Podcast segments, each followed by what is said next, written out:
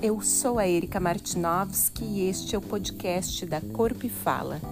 Reflexões sobre a reconstrução da relação com seu corpo e sua expressão.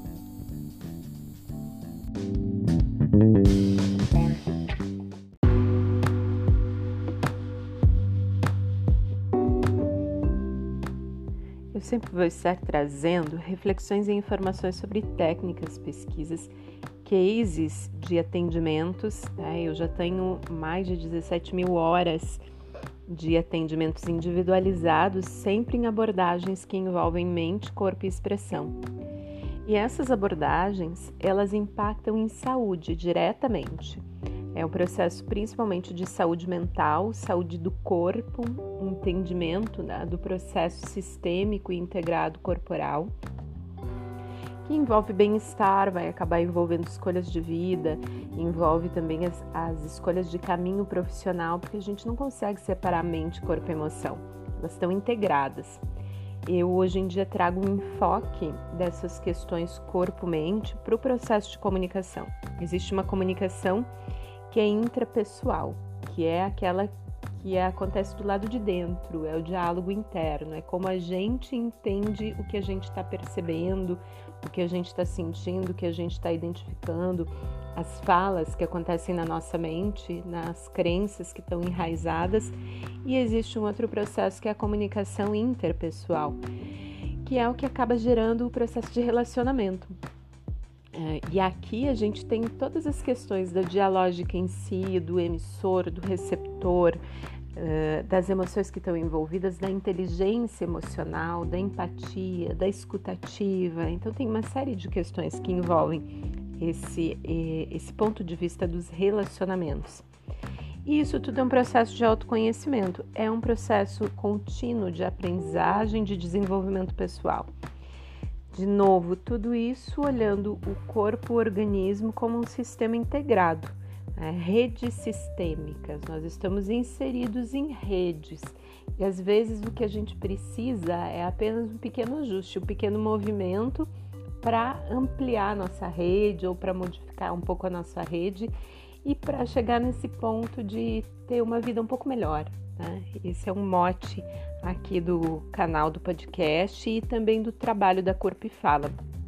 A Corpo e Fala ela tem cursos, basicamente são cursos presenciais, atendimentos individualizados, é onde eu direciono o foco de todo esse, esse meu tempo de trabalho aí, que já vem pelo menos de uns 22 anos de trabalho intenso com processos corporais e que envolve na, a mente, envolve hoje em dia a gente tem bastante informação das neurociências que explicam que processo é esse que acontece corpo e mente. Uh, e vocês podem até buscar mais informação no site que se chama www.corpoefala.com.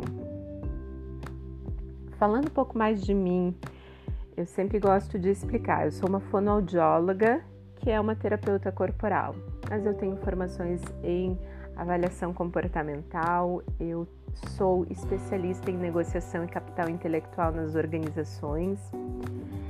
E eu já fiz muitos cursos nessas abordagens todas, né? Tenho um aprendizado grande aí. Só no trabalho corporal, de fato, são já 22 anos é, de trabalho intenso, olhando para pessoas, entendendo sistemas, me aprofundando tanto no meu processo quanto no processo de outras pessoas.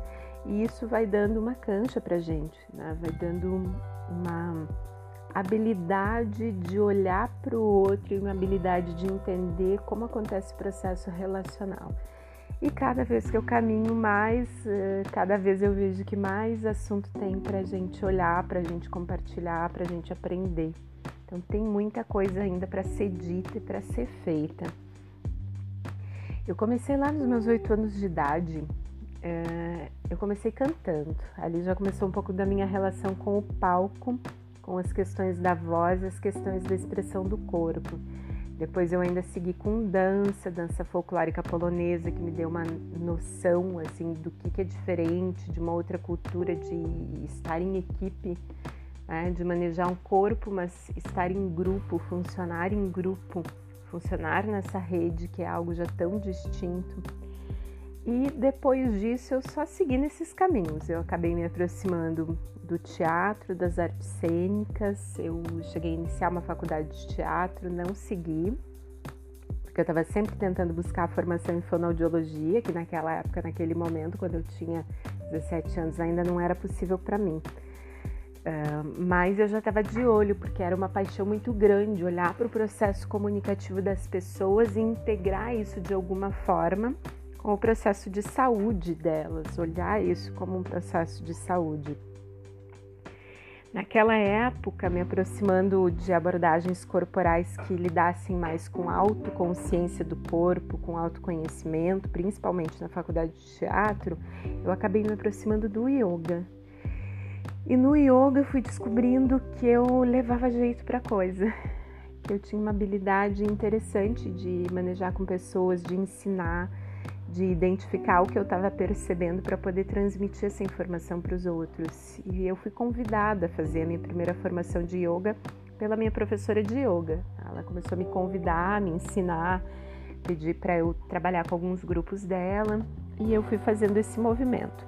Lá para o 97, eu oficialmente comecei com o meu primeiro grupo particular de yoga, um grupinho pequeno, que inclusive fazia aula de yoga dentro de um estúdio, um estúdio de gravação. Eles eram músicos e traziam um pouco do yoga para trabalhar a questão dos vínculos deles, das relações uh, e da própria conexão um pouco mais profunda. E foi já um momento muito interessante, isso já faz né, 22 anos. Uh, nas aulas de yoga, tinha algo muito interessante que acontecia, que na época, hoje em dia eu consigo olhar como sendo muito interessante, mas na época era muito difícil para mim porque o que eu propunha as pessoas acessavam de um jeito muito profundo, elas acessavam questões emocionais junto com as técnicas físicas, junto com as técnicas respiratórias, junto com as técnicas de relaxamento e meditação, elas acessavam muitas mais informações do que só um estado de relaxamento e bem-estar. E eu comecei a ficar muito intrigada com aquilo. Né? Nas minhas práticas pessoais, eu também seguia praticando me desenvolvendo, eu também acessava muitas questões profundas.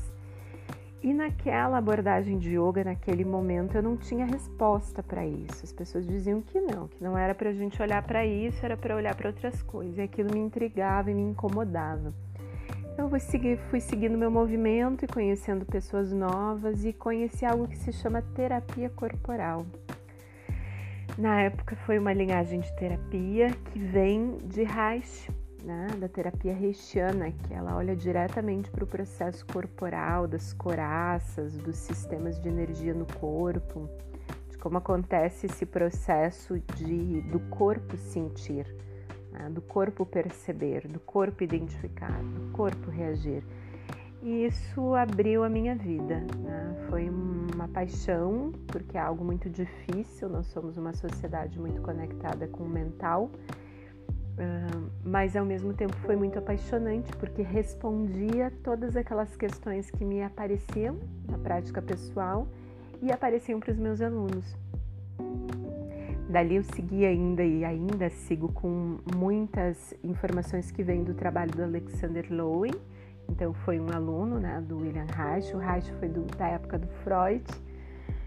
Um, o Alexander Lowen olha um pouco mais para o que ele chama de bioenergética e hoje eu sigo um trabalho de terapia corporal que vem dessas linhagens, que é do Peter Levine, de um psicólogo que trabalha com experiência somática, que eu descobri através de uma psicóloga muito querida, Rosane, uh, e que me apresentou a experiência somática muito rapidamente. Eu ainda não consegui nem mergulhar tão profundamente, vou mergulhar aqui junto com vocês porque eu vou trazer muito assunto dele. Mas quando eu conheci, eu descobri que tudo aquilo que eu trabalho e que eu faço nas práticas é completamente um processo de experiência somática, né? Então eu estou tentando já, já integrar mais esse ponto de vista. O Peter Levine especificamente, ele olha para o processo traumático, o trauma na vida da pessoa. E em outro momento a gente vai conversar um pouco mais sobre o que, que eles entendem como sendo trauma, a partir do ponto de vista dele.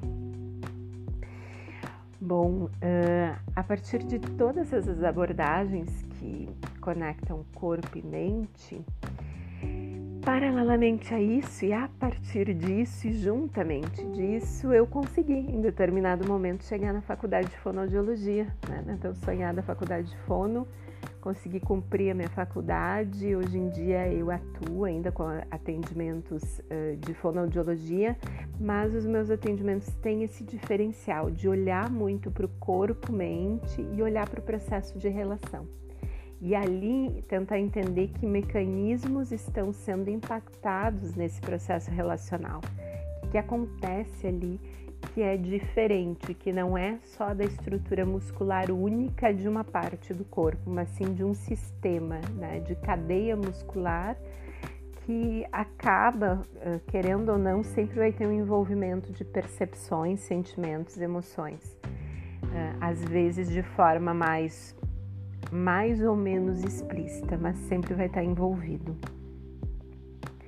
E hoje em dia eu direcionei todo esse, esse processo de trabalho para de fato olhar para o desenvolvimento de pessoas. Um trabalho muito forte nessa linha acaba acontecendo no desenvolvimento de lideranças, porque o mundo está mudando muito rápido, as nossas lideranças estão precisando uh, olhar de forma mais profunda para o ser humano para ir conseguir traduzir essa informação para um grupo, para uma equipe, para uma empresa.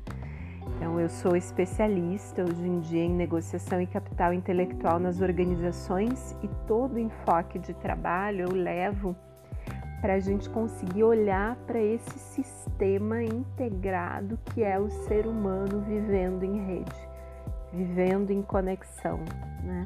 conectado consigo e conectado com os outros. Que redes são essas? Que sistemas são esses?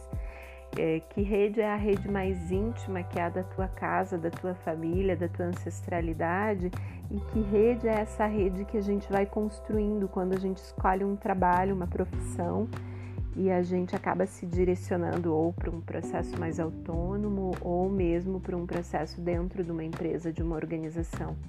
Que redes são essas? Essas são as visões que eu vou trazer aqui no podcast, porque cada vez mais elas estão precisando ser ditas, faladas, expressadas, debatidas. E fica o meu convite para vocês uh, seguirem acompanhando podcast, mandando dúvida, mandando pergunta, eh, mandando, compartilhando informações que a gente possa trocar e possa crescer juntos. Tá bom? Muito obrigada, é um prazer te ter aqui ouvindo o podcast da Corpo e Fala.